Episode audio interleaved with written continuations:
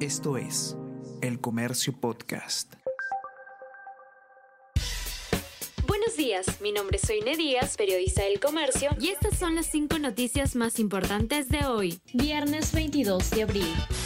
Monseñor Miguel Cabrejo solicita Ejecutivo y Legislativo que lleguen a consensos. En entrevista con El Comercio, el presidente de la Conferencia Episcopal Peruana, Miguel Cabrejos, afirmó que estamos en una situación límite debido a la gran inestabilidad política y social, y así se percibe en todos los estratos. Por otro lado, congresistas y gremios insisten en salida de Aníbal Torres de la PCM porque genera inestabilidad y pone en riesgo anunciada cita del Acuerdo Nacional.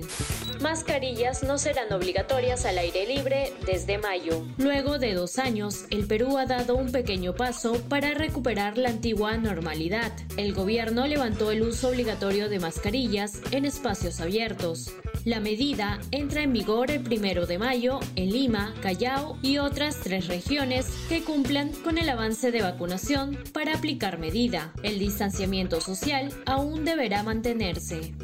Conflicto en las Bambas impide que se exporten 9,2 millones de dólares. Conflicto en las Bambas impide que se exporten 9,2 millones de dólares en cobre. Claudio Cáceres, gerente de asuntos legales de las Bambas, remarcó que solo este año la producción ha sufrido más de 45 días de bloqueos y que el país deja de percibir cada día 5,2 millones de soles por concepto de canon y regalías Paro de agricultores agrava la crisis ante la inacción del gobierno. Diferentes organizaciones del sector agrario se manifestaron en contra del gobierno de Pedro Castillo, exigiendo que cumpla sus promesas electorales. Los manifestantes bloquearon vías en Puno, Ancash, Ayacucho y otras localidades. Además advierten que de no cumplirse sus demandas, acatarán una huelga nacional indefinida el Unión despliega su belleza.